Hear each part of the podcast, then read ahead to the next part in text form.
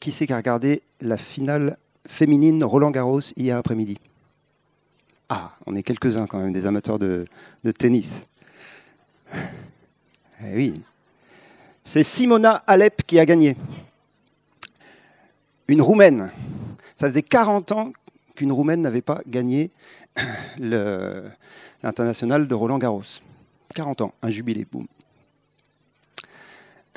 C'est la numéro 1 mondiale, elle n'avait jamais gagné de Grand Chelem. Elle avait fait plusieurs finales, mais à chaque fois elle échouait. Pourquoi je vous en parle? Parce que j'aime trop cette fille. Et hier j'étais là, je dis vas-y, parce que vous savez, ça dure. Euh, c'est deux sets gagnants hein, pour les femmes. Au milieu du deuxième set, elle était perdante. Elle avait perdu le premier, elle avait déjà été breakée et euh, elle était euh, finie. quoi. Et d'un seul coup, on a vu dans ses yeux un regard de feu. Elle a dit Je vais gagner cette finale. Incroyable. C'est vrai, hein, tu confirmes C'était énorme. Franchement, vous avez loupé un truc. C'était vachement mieux que le match de foot d'hier soir. Hein. Bon, ça, c'est autre chose.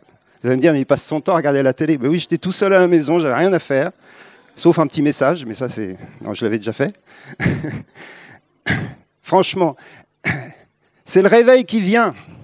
Il faut des gens comme Simona Alep, qui dit ça fait dix ans. Elle a commencé premier match euh, sur le euh, sur le circuit. Hein. Elle avait 16 ans. Elle en a 26.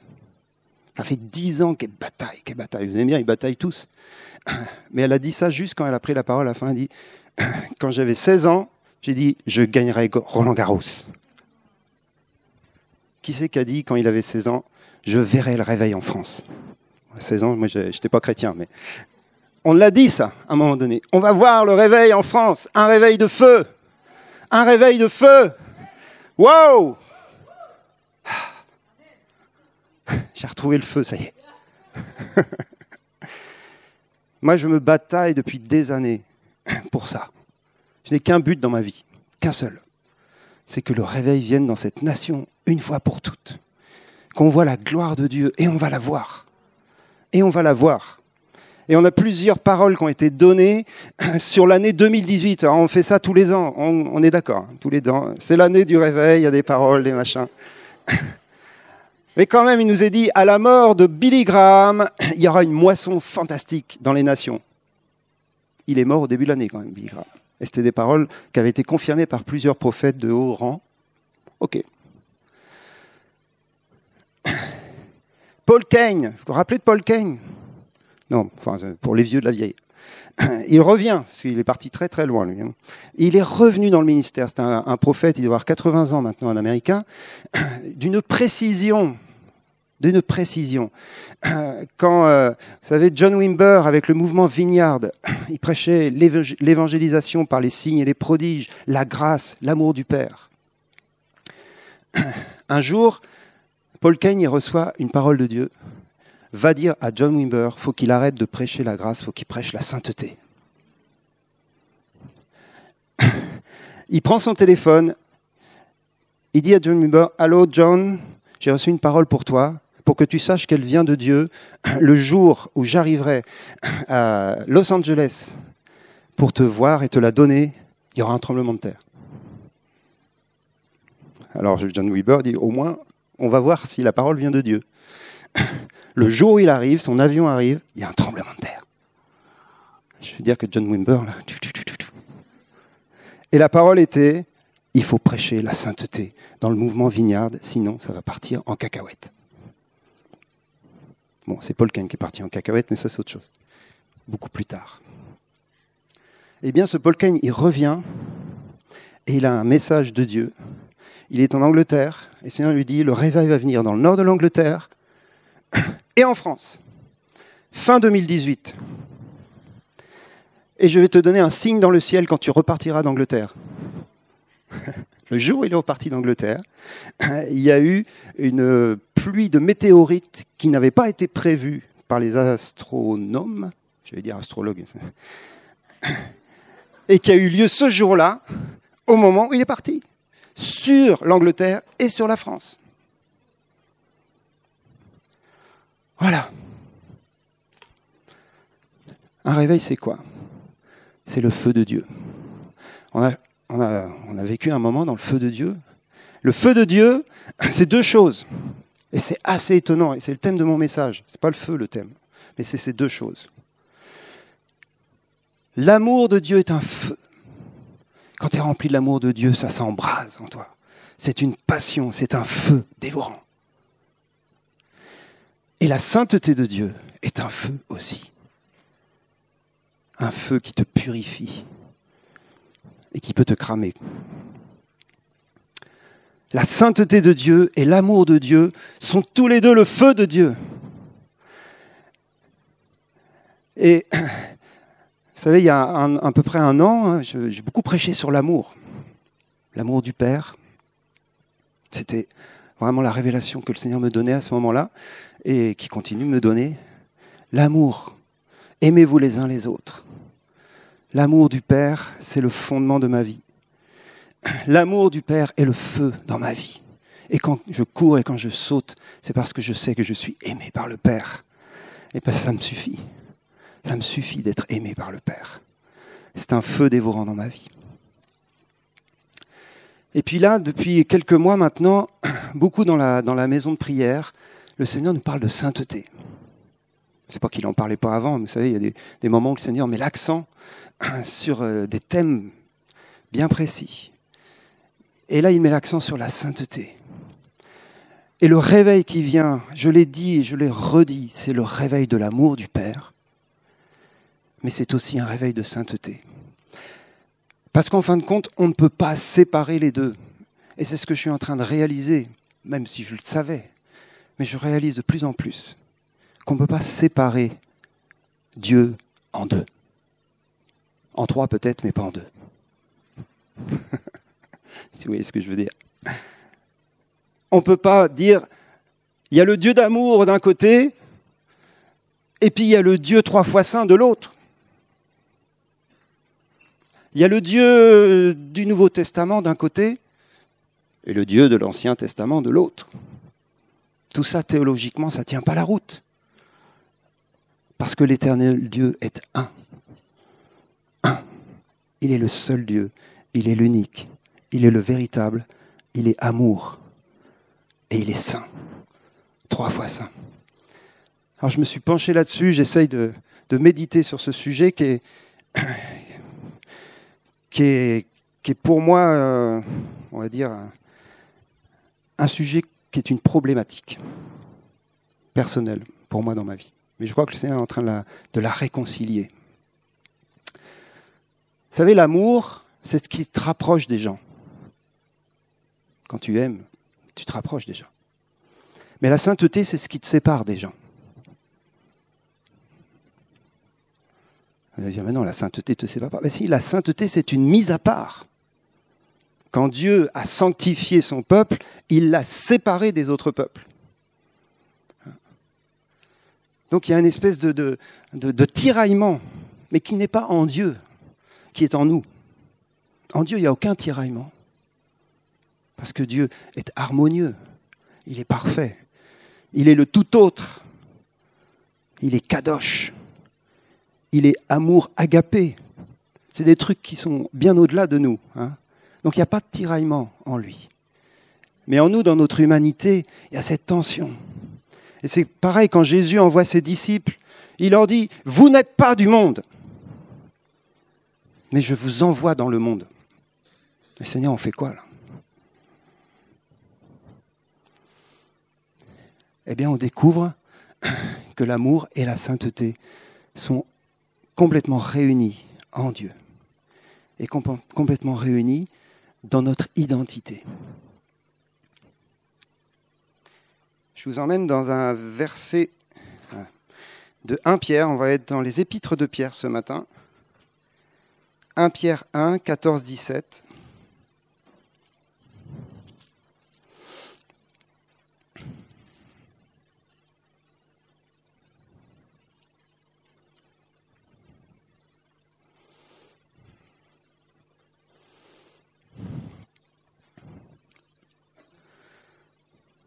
Ces exhortations de l'apôtre pour l'Église. comme des enfants obéissants, ne vous conformez pas aux convoitises que vous aviez autrefois quand vous étiez dans l'ignorance. Mais puisque celui qui vous a appelé est saint, vous aussi soyez saints dans toute votre conduite, selon qu'il est écrit, vous serez saints car je suis saint. Et si vous invoquez comme Père celui qui juge selon l'œuvre de chacun sans favoritisme, conduisez-vous avec crainte pendant le temps de votre séjour sur la terre. Et ensuite, il parle du rachat par le sang de Jésus. Il y a deux choses dans ce texte. Il y a tout d'abord notre connaissance du Père. Hein. Par deux fois, au début de ces phrases, il insiste. Hein, comme des enfants obéissants, donc il, s'adresse à nous comme les enfants du Père. Et ensuite, verset 17, si vous invoquez Dieu comme Père, hein, donc il nous parle de notre filiation, notre relation avec le Père, qui est le fondement de notre vie, qui est notre ADN. C'est de lui que nous sommes nés. Nous sommes ses enfants. Hein, vous vous rappelez l'apôtre Jean, il dit, nous sommes appelés enfants de Dieu. Et c'est ce que nous sommes véritablement. Nous sommes les enfants, nous avons reçu l'Esprit qui crie Abba. Nous connaissons Dieu comme notre papa. Tu ne peux pas faire plus proche comme relation que la relation d'un enfant avec son papa. Nous connaissons l'intimité du Père uniquement parce que le Père nous a aimés et nous a lavés par son sang. Et pourtant, et pourtant, il nous est dit, puisque vous êtes ses enfants, puisque vous l'invoquez comme Père, alors soyez saints, car il est saint. Et j'ai cherché ce verset, c'est une référence au Lévitique 19. Hein. Je l'ai cherché, l'expression Soyez saints car je suis saint, vous l'avez six fois dans la loi, dans la Torah. Six fois. C'est le leitmotiv de Dieu. Quel joug à porter pour Israël Parce que le mot qui est là, c'est bien kadosh. Hein. Dieu leur dit Je suis kadosh, alors vous devez être kadosh. 365 commandements. Non, ça, c'est les jours de l'année. Oui, c'est 600 et quelques. Hein. Comment atteindre la sainteté de celui qui est tout autre? Franchement, le tout autre, le parfait, le parfait. Vous savez, la, sainteté de Dieu, c'est sa qualité, au sens fort du terme. Je pensais à ça quand je méditais. Je disais, en fin de compte, c'est l'idée d'un contrôle qualité. Vous savez, dans les entreprises, il y en a qui bossent, on fait le contrôle qualité du produit. Eh bien, le contrôle qualité de la sainteté de Dieu, c'est parfait, irréprochable. Rien qui dysfonctionne. On a parlé tout à l'heure de la lumière qui vient éclairer nos dysfonctionnements. En Dieu, rien ne dysfonctionne. C'est un mot qu'on aime bien ici. On ne sait pas trop qu'en faire parfois. On dysfonctionne tous, sauf lui. Dis ça à ton voisin, ça va le rassurer. Tu dysfonctionnes, mais Dieu non.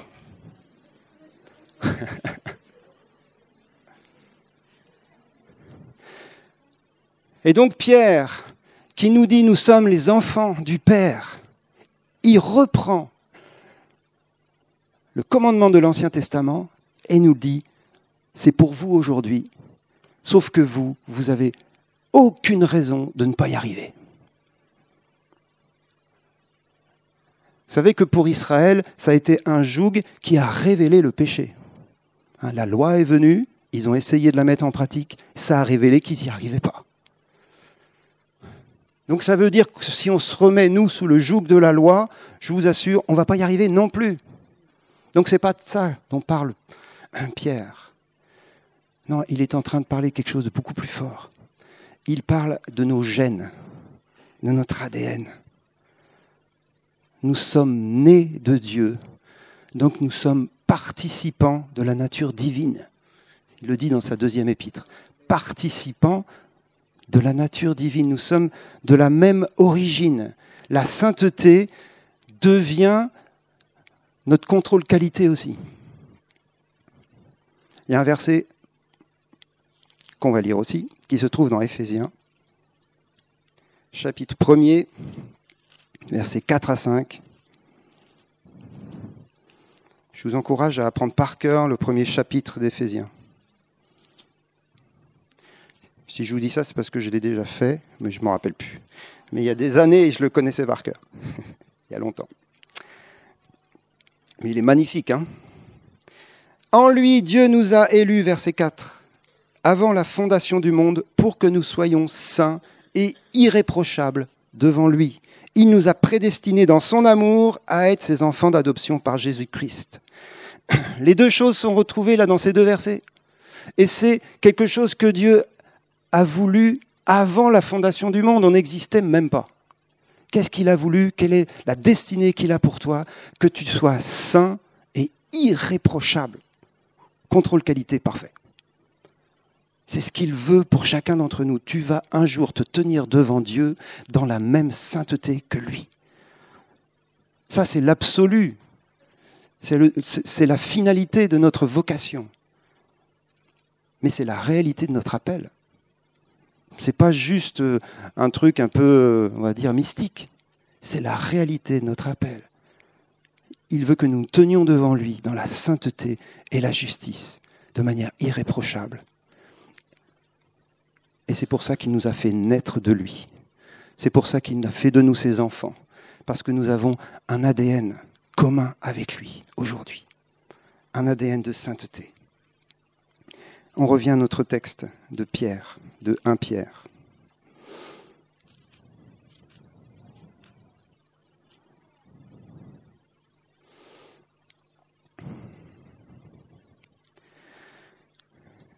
Au verset 15, quand il dit Puisque celui qui vous appelait est saint, vous aussi soyez saint, euh, ce n'est pas le verbe être en grec, soyez saint. C'est le verbe qui serait mieux traduit par devenir. Et c'est intéressant, parce que soyez saint, c'est un peu le coup près. Devenez saint. Ça parle beaucoup plus d'un processus hein, que l'on connaît, c'est le processus de la sanctification. Et dans Hébreu, il nous est dit, sans la sanctification, personne ne verra le Seigneur. Donc ce n'est pas juste une option, c'est le seul chemin de la vie chrétienne. C'est-à-dire travailler à ce que la sainteté de Dieu devienne réelle dans tous les domaines de notre vie. Et là, du coup, on parle, et comme dit le texte, hein, de notre style de vie, notre conduite. Soyez saints dans toute votre conduite ce que l'on fait, ce que l'on dit, la manière dont on est en relation les uns avec les autres, la manière dont on travaille, la manière dont on est dans notre vie de famille, notre vie de couple, notre vie professionnelle. Tout ça nous parle d'une conduite qui doit tendre vers la sainteté, c'est-à-dire vers la, la, ressemblance à Dieu, la ressemblance à Jésus. Et c'est là où on revient à l'amour. Quand vous regardez Jésus, vous n'avez pas l'impression d'avoir quelqu'un qui est hyper réglé, vous savez, comme un, religieux légaliste.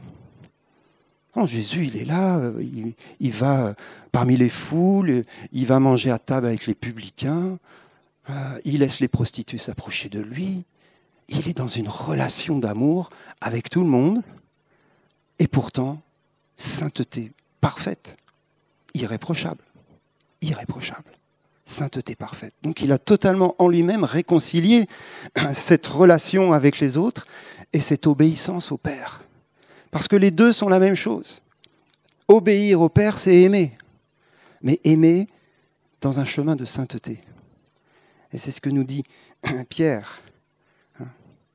Et il utilise une autre expression au verset 17 si vous invoquez comme Père celui qui juge selon l'œuvre de chacun sans favoritisme, conduisez-vous avec crainte. La crainte de Dieu, ça encore, c'est une expression qu'on pensait réservée à l'Ancien Testament. Hein.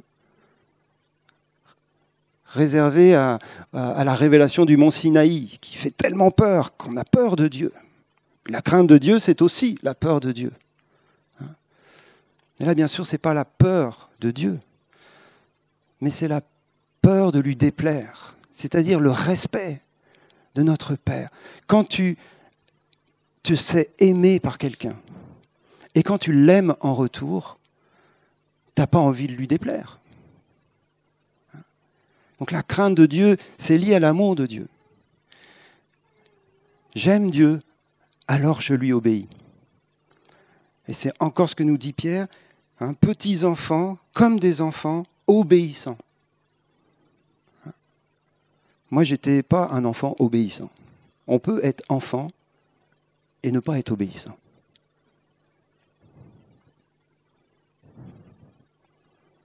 Ceux qui éduquent leurs enfants le savent. Enfant ne veut pas dire forcément obéissant. Parfois, tu as de la chance, certains enfants sont plus obéissants que d'autres, mais ce n'est pas automatique. Mais avec Dieu, c'est automatique. C'est pour ça que Dieu nous corrige. Dans l'Épître aux Hébreux, il nous est dit qu'il châtie de la verge tous ceux qu'il reconnaît comme ses fils et ses filles. C'est la preuve de son amour. Parce que c'est impossible que Dieu ait des enfants désobéissants. Il y a un truc qui colle pas. Quoi. Nous, encore, qu'on n'arrive pas à, ce que nos enfants nous obéissent, c'est un peu normal, on n'est pas très doués. Mais je veux dire, en matière d'éducation, il est parfait. Pour ça, je vous dis, sa bataille en moi parfois. Je dis, Seigneur, mais qu'est-ce que tu fais quoi, avec tes enfants? Et le Seigneur dit, attends, je m'occupe de toi d'abord.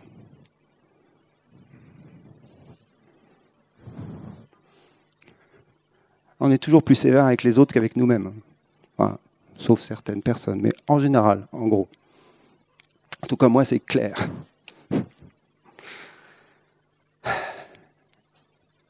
Être enfant du Père veut dire être par sa grâce rendu obéissant. Ben. Allez, on avance.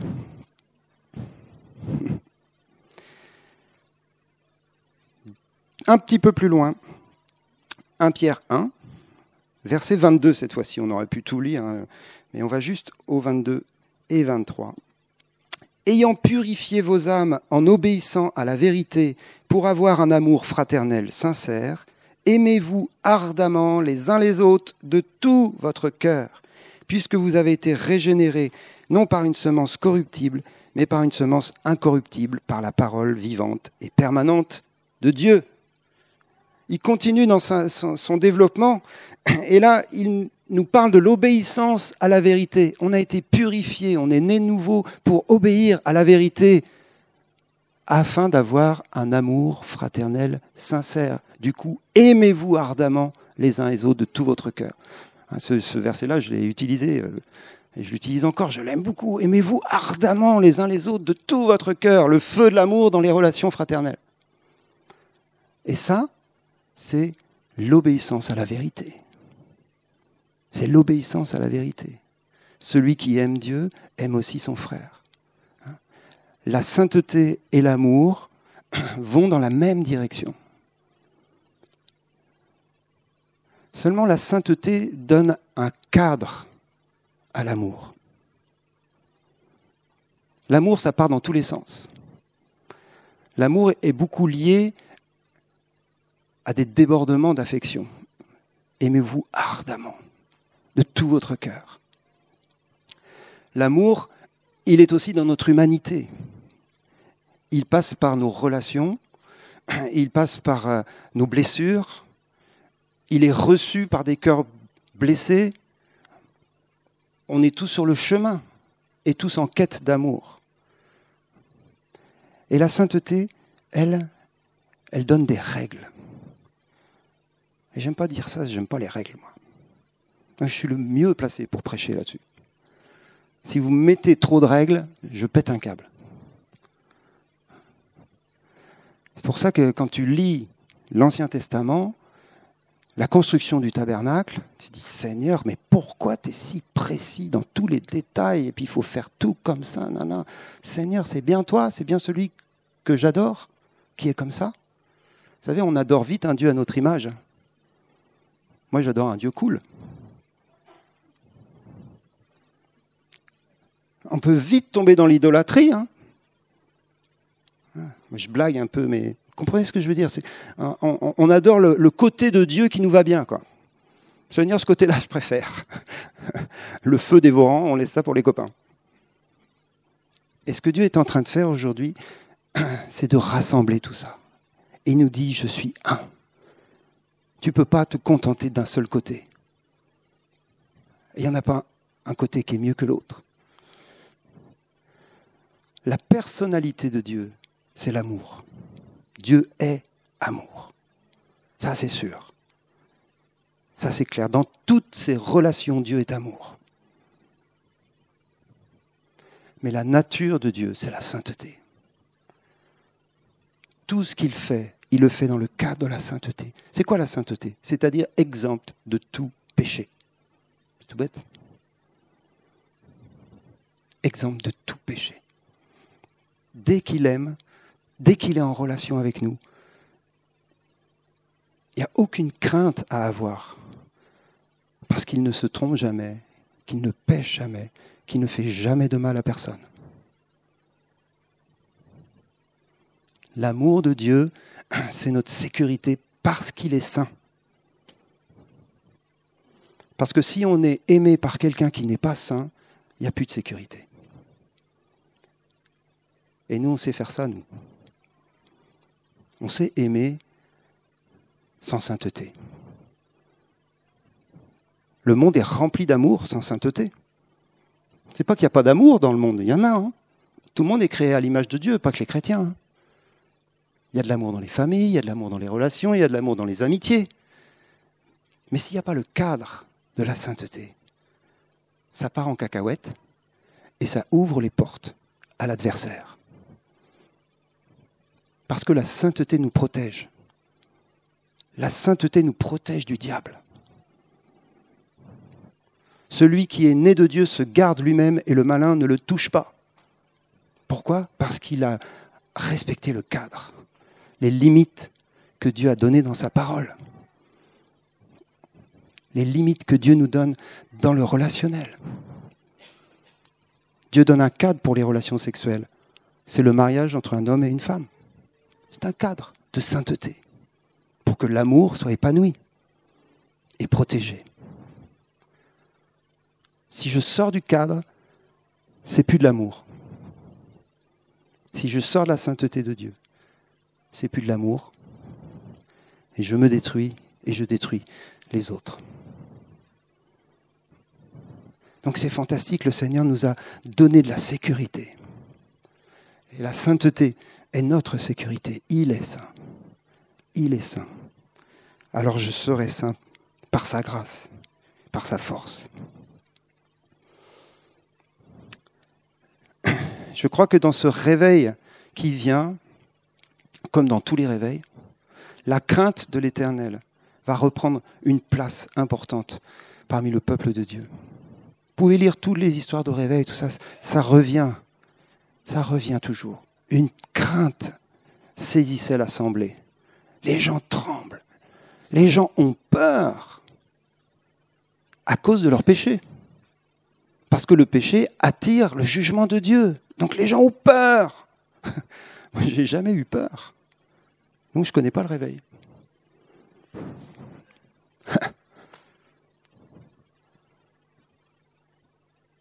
on culpabilise toujours un peu, oui, quand on fait des bêtises, mais est-ce qu'on a peur?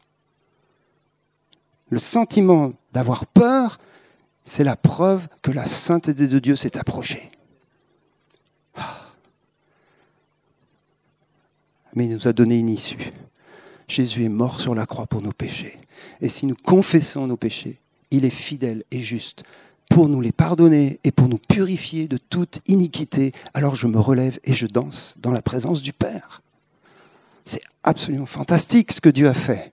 Il nous a purifiés par le sang de Jésus, il nous a pardonnés pour que nous puissions être à lui, dans sa présence, dans la sainteté.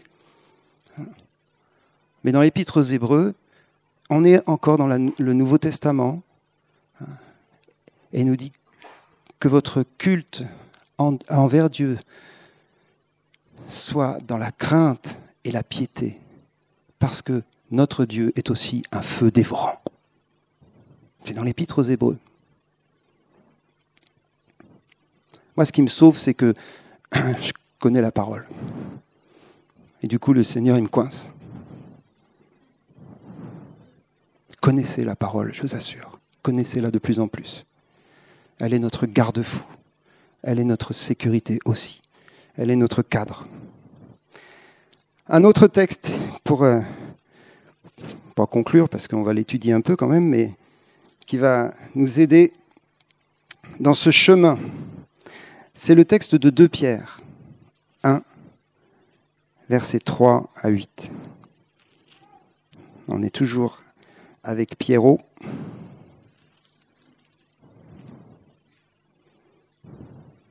Je ne sais pas s'il nous entend quand on dit ça.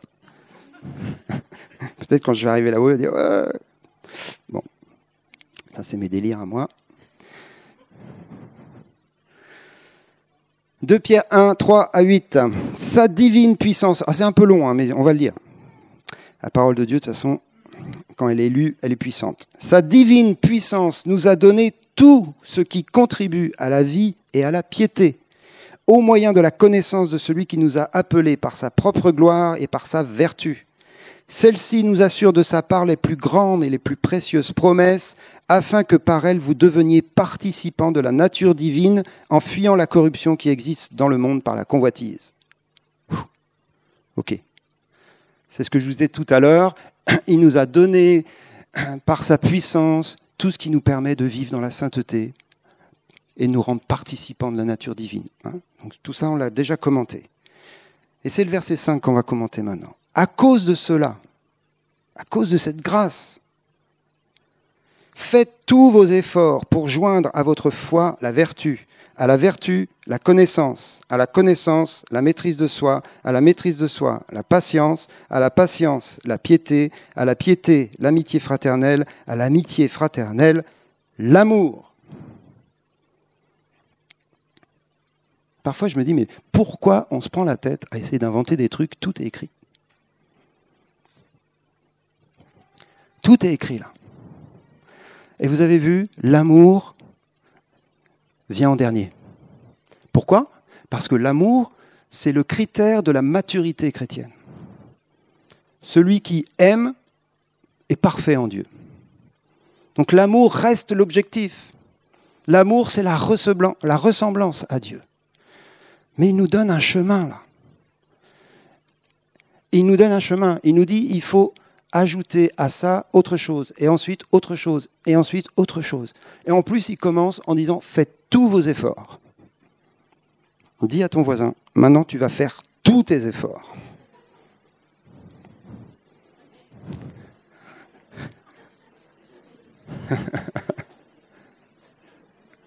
Et je reviens à mon introduction. Vous vous rappelez mon introduction? Simona Alep. Si tu veux gagner, fais tous tes efforts, surtout à la fin, à la finale. Seigneur, on a besoin de ta grâce. On a besoin de ta grâce. Mais il nous donne un chemin de vie. Ce n'est pas un chemin d'effort légaliste, bien évidemment. C'est un chemin relationnel. On veut l'amour, on part de l'amour. Mais c'est l'amour du Père que nous avons reçu. C'est notre fondement. Hein. soyez fondés, enracinés dans l'amour. C'est ce que nous avons reçu. C'est Abba Père. Donc tout ça, c'est le fondement. Il faut continuer de le travailler dans nos vies. Il faut continuer à être guéri. Il faut continuer à laisser l'amour du Père nous remplir, nous visiter. Il faut continuer tout ça. On va surtout pas s'arrêter. Mais de ce fondement, alors j'ajoute la foi. À la foi, j'ajoute la vertu, etc., etc. On va les voir rapidement. On va les voir. De ce fondement, j'ajoute tout ça pour aller vers la maturité de l'amour. Et vous allez voir que tous ces points sont des points qui nous conduisent dans un chemin de sainteté. Ce n'est pas dans un chemin d'amour, c'est dans un chemin de sainteté pour aller à l'amour. Ça ne veut pas dire qu'en route, on n'aime personne. moi, je suis dans mon chemin de sainteté. Je t'aimerai plus tard. Non, non, c'est pas ça que ça veut dire. on continue d'aimer, bien sûr. Mais il y a quelque chose qui va devenir de plus en plus aiguisé, de plus en plus euh, semblable à Jésus. Vous savez, une des caractéristiques du Messie, c'est qu'il respirait la crainte de l'Éternel. Il respirait la crainte de l'Éternel. Esprit de crainte, de sagesse. Ésaïe, je ne sais plus si c'est 9 ou 11, mais bref, 11. il respirait la crainte de l'Éternel. On voit rapidement ces, ces marches, hein, c'est un peu comme un escalier. La foi, hein, pas prêcher sur la foi, mais sans la foi, il est impossible de lui plaire, il est impossible de lui être agréable. Il y a deux chemins, le chemin de la loi, le chemin de la foi. Le chemin de la loi, c'est j'essaye d'obéir pour obtenir les promesses et je me casse la figure. Le chemin de la foi, c'est je crois qu'il m'a donné toute la force de lui obéir et j'obtiens les promesses. Ça vous va? Bon, bref, c'est la foi, on ne va pas prêcher là-dessus. La vertu, par contre, ça on en parle très peu. Alors bien sûr, je cherchais, c'est quoi ce vieux mot, la vertu? C'est pas les vertus, c'est la vertu. Et la vertu, en fin de compte, c'est une prédisposition à rechercher ce qui est bien. Waouh Et là, d'un seul coup, ça oriente toute ta vie. Ça oriente ton chemin.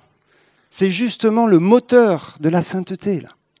Une prédisposition vers ce qui est juste, dans toutes les situations. Alors ajoute à ta foi le désir de faire ce qui est bien. Seigneur, donne-nous la vertu. Donne-nous la vertu. Si on a ça, le reste, je vous assure, ça va, ça va, ça va y aller tout droit. Une, une conversion radicale produit la vertu. Dans un réveil radical, mais sans parler de réveil, à chaque fois on parle d'un truc qui n'est jamais là, mais dans une vraie conversion, c'est-à-dire une nouvelle naissance radicale, un des premiers fruits qui jaillit, c'est je veux faire la volonté de Dieu. Pas besoin d'attendre d'avoir 20 ans de vie chrétienne. C'est tout de suite. Je veux lui plaire. Je veux lui plaire. J'arrête mes bêtises. Je veux lui plaire. C'est la vertu, ça. Euh, arrêtez. Ajouter à la vertu la connaissance. Et là, c'est bien la connaissance euh, dans le vrai sens du terme. C'est-à-dire qu'il faut connaître les choses, avoir une intelligence renouvelée des choses de Dieu. C'est-à-dire qu'à un moment donné, il faut étudier. À un moment donné, il faut essayer de comprendre. Il faut écouter les prédicateurs et ne pas s'endormir pendant les prédications. Ça va, y encore. Hein. La connaissance. La connaissance de Dieu, c'est une démarche active. Je ne peux pas connaître Dieu à ta place. Il n'y a que toi qui peux connaître Dieu pour toi-même. Je peux t'aider, je peux t'enseigner, on peut s'exhorter les uns les autres, on peut s'encourager, on peut faire tout ça, mais c'est toi qui décides, je vais le connaître. Je vais connaître sa parole, je vais connaître ce qu'il dit. Parce que comment prendre un chemin si on ne regarde pas la carte? Il n'y a pas de GPS. J'aime pas les GPS. Vous pouvez le dire à ma femme, elle le sait, j'aime pas les GPS. Parce que le GPS, c'est moi. Un peu orgueilleux le truc. moi, je suis fan de la géographie, je suis fan des cartes. J'ai beaucoup de sens d'orientation. Je suis né avec. Hein. Mais du coup, le GPS, mais qu'est-ce que tu me dis, toi? C'est moi qui ai raison, c'est pas toi. Pourquoi je vous parle du GPS plus Il n'y a pas de GPS. J'ai dit, pourquoi il n'y a pas de GPS Parce que le GPS est en nous. Le GPS est en nous. Faut pas attendre ce coup d'avoir, vous savez, flèche à droite, flèche à gauche. Tout est tracé comme ça. Non, tout n'est pas tracé. Souvent, c'est le brouillard. Hein. On peut faire un appel. Qui est dans le brouillard? Il y a toujours au moins la moitié qui lève la main. Il n'y a pas de GPS. C'est à l'intérieur. C'est à l'intérieur, c'est la connaissance de Dieu. Et parfois on tâtonne. Parfois, oui, c'est le boulevard de la volonté de Dieu. Mais parfois on tâtonne. Parfois il y a des marécages, parfois il y a des... Vous savez, c'est un peu... Le voyage du pèlerin, vous connaissez Un bouquin qui est à la fois inspiré et à la fois il dit pas mal de bêtises quand même. Quatrième, la tempérance. Il est temps que j'arrête de prêcher parce que je commence à... La tempérance. Celui-là, on s'arrête quand même. La tempérance, c'est le mot qui est répertorié dans les fruits de l'esprit de Galates 5. C'est le même. Maîtrise de soi. Il arrive que trois fois dans le Nouveau Testament, quand même, ce mot. Ce n'est pas un mot très utilisé, mais c'est un fruit de l'esprit et c'est une des marches obligatoires pour aller vers l'amour. La maîtrise de soi. La maîtrise de soi. La maîtrise de soi. Je ne sais pas comment vous le dire. en français déjà. La maîtrise de soi.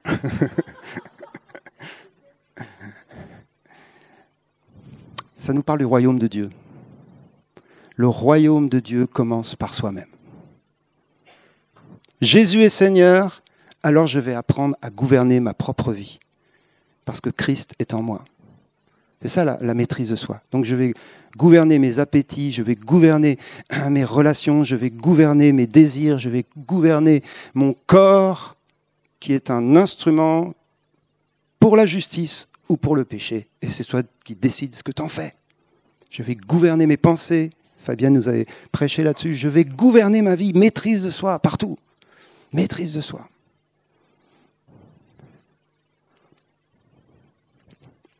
Et là, on va passer aux choses sérieuses. Parce que celui qui vient après, c'est la patience. Non, c'est un message décourageant, je vous assure. Mais la vie chrétienne prend du temps quand même. Et le mot patience, là aussi, par contre, c'est pas celui du fruit de l'esprit. Ah mince, on aurait bien aimé que ça pousse tout seul. Hein. Non, parce que celui du fruit de l'esprit, c'est la patience dans les relations. Je fais juste une parenthèse. Quand on dit que Dieu est patient, c'est pas que Dieu sait faire la queue à la poste. Il n'y a pas besoin, lui, il est prioritaire. Non, il est patient envers nous. C'est ça la patience de Dieu. Il est patient envers quelqu'un. Il est patient envers toi qui fais plein de bêtises. Il continue de t'aimer et de patienter à ton égard. C'est ça la patience du fruit de l'esprit. Là, c'est autre chose. Là, c'est plus lié à la persévérance. Ça pourrait être traduit persévérance. C'est-à-dire l'endurance dans l'épreuve. L'endurance quand on n'y arrive pas. Et on revient à Simona Alep, 10 ans. L'endurance j'ai perdu une bataille, mais je n'ai pas perdu la guerre. L'endurance. Hop, on se prend un mur, on recommence. On se relève, on commence. Pour ça qu'on a besoin les uns des autres. Pour se relever et recommencer. Ça a été dur cette année. Eh bien, on se relève et on y va jusqu'au bout. On persévère. On persévère. C'est le mot que Jacques utilise. Dans l'épître de Jacques, il parlait de la patience. Il dit Faites en sorte, veillez à ce que la patience accomplisse parfaitement son œuvre en vous, afin que vous soyez parfait et accompli. La patience, cette forme de patience, l'endurance dans l'épreuve, accomplit un travail surnaturel en nous pour nous rendre parfaits. Seigneur, enlève les épreuves. Ben oui, mais parfois il les laisse. Et c'est le chemin pour pouvoir aimer. Ceux qui ont été éprouvés savent davantage aimer que ceux qui n'ont pas été éprouvés. Ça tombe bien, on a tous été éprouvés. Mais vous comprenez ce que je veux dire? C'est que quand tu passes par l'épreuve, après tu regardes les autres différemment. Parfois tu peux les juger hein, si tu passes mal l'épreuve. Mais si tu passes bien l'épreuve, tu te relèves avec un cœur de compassion tu te relèves avec un regard beaucoup plus large. Et tu fais grâce. Ensuite, il faut rajouter la piété. Et la piété, c'est l'attachement à Dieu, c'est la relation à Dieu. Alors bien sûr, elle est là tout le long, mais c'est comme si à un moment donné, ça devient la priorité des priorités. Pour chacun d'entre nous, la relation avec Dieu, elle a une case dans notre vie. Mais à un moment donné, elle prend toute la place. Et c'est vers ça que le Seigneur nous envoie. La priorité des priorités, c'est la piété, c'est l'adoration, c'est la prière, c'est la communion. Mais quand tu es là, tu n'es pas encore arrivé. Parce que ça, c'est toi et Dieu. C'est juste toi et Dieu. Donc autant mourir tout de suite. Ben non, manque de bol, là-haut, ils sont là aussi, les autres. Donc toi et Dieu, ça n'arrive pas en fin de compte. C'est pour ça que les deux dernières marches, c'est l'amitié fraternelle et ensuite l'amour. Et là, il utilise deux mots différents que l'on connaît bien. L'amitié fraternelle, c'est Philadelphia. Ça vient du verbe amour, philéo. C'est l'amour fraternel, c'est l'amour affectif, c'est l'amour, on va dire, du niveau de l'humanité. Donc c'est un amour qui est assez simple et qui est pourtant essentiel dans nos relations euh, interactives, dans le corps, l'amitié fraternelle. Et on a déjà parlé, on ne va pas reparler encore ce, matin de cela, mais nous sommes appelés à des relations d'amour vraies, pas juste euh, religieusement correctes. Et on avance de plus en plus vers ça. L'amitié fraternelle, le soutien mutuel, la compassion les uns pour les autres. Mais ensuite, il faut ajouter à cette amitié fraternelle l'amour agapé. L'amour agapé, c'est l'amour de Dieu. C'est l'amour qui va jusqu'au sacrifice. Pour ça que c'est la fin du truc. L'amour agapé. Ah, parfois dans nos Bibles, on a le mot charité. Pas terrible. Mais c'est pour différencier les deux dimensions de l'amour. L'amour agapé, c'est l'amour qui a accepté l'œuvre de la croix dans sa vie. Qui a accepté que c'était l'autre qui était plus important que moi. Et ça, c'est la maturité de l'amour. Lorsque toutes les autres choses se mettent en place dans nos vies, alors on accède à cet amour qui est un amour euh, euh, de Mère Teresa. Pour prendre un exemple un peu euh, démodé, mais c'est-à-dire quelqu'un qui vit pour les autres. Alors ça remet les choses en place. Moi, je ne vis pas pour les autres encore. De temps en temps, un peu, je vous rassure. Mais ce n'est pas le standard de ma vie de chaque jour. Et la sainteté, si elle ne me conduit pas vers cet objectif-là, alors c'est du légalisme religieux qui m'emmène dans un truc qui n'a rien à voir avec le projet de Dieu. La sainteté m'emmène vers l'amour. Les choix de vie radicaux de consécration m'emmènent vers l'amour, agapé. Obligé. Y a pas, tu peux prendre tous les chemins, ils mènent tous à Rome. Vous savez C'est l'amour. Oh, moi je préfère. Non, tu n'y a rien à préférer. Il y a un chemin. Tu pars de l'amour du Père et tu vas vers l'amour agapé dans un cadre de sainteté. Et je m'arrête là et on va prier.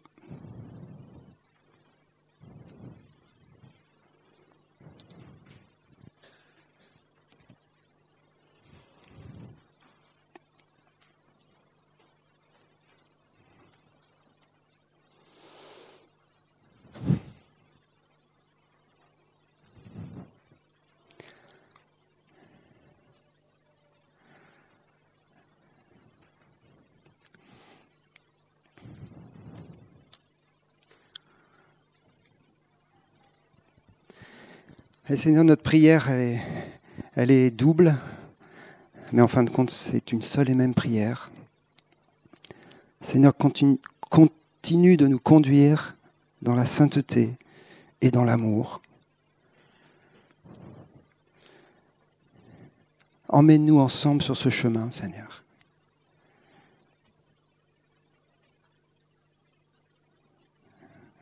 Et je prie qu'en tant qu'assemblée, Seigneur, nous soyons euh, réconciliés avec ces deux chemins. Et qu'en tant qu'individus, chacun pour notre part, nous soyons réconciliés avec ces deux chemins. Et je prie pour moi, Seigneur. Et je prie au-delà pour euh, tous mes frères et sœurs. Seigneur, que ces tiraillements soient réconciliés lorsque nous te contemplons le Dieu trois fois saint, qui est notre Père. Le Yahweh, le tout autre, qui nous aime d'un amour extraordinaire. Le Dieu terrible, redoutable, un feu dévorant, qui est un Père tendre, plein de grâce et de compassion. Réconcilie, Seigneur. Réconcilie encore tout ça en nous, au milieu de nous, parce que tu ne vas pas te révéler autre que ce que tu es. Et ta parole est la vérité. Et ta parole nous montre qui tu es. Et Jésus a tellement incarné la sainteté et l'amour du Père. Seigneur, nous voulons un réveil de sainteté et d'amour. Nous voulons un réveil de sainteté dans l'amour. Nous voulons un réveil d'amour dans la sainteté. Nous voulons le feu de la sainteté et le feu de l'amour. Nous voulons, Seigneur, ce que tu as prévu, ce que tu as préparé. Parce que la France est un pays qui a besoin de sainteté pour revenir dans son identité d'amour.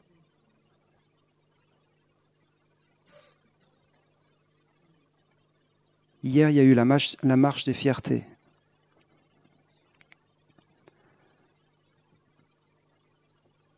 C'est l'amour sans sainteté. Et c'est plus, c'est plus de l'amour.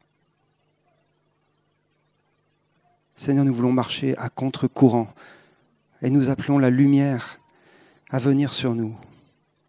Et nous voulons nous lever, Seigneur, dans notre génération pour être des phares, pour être des lieux de sécurité, pour être ensemble le reflet de ton amour dans la sainteté, dans le cadre que tu as donné à l'humanité, pour la protéger, pour la sécuriser.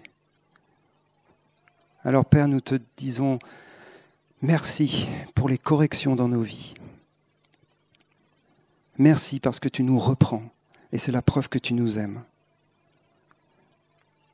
Seigneur, corrige-nous encore afin que nous ayons part à ta sainteté et que nous vivions ton amour ensemble.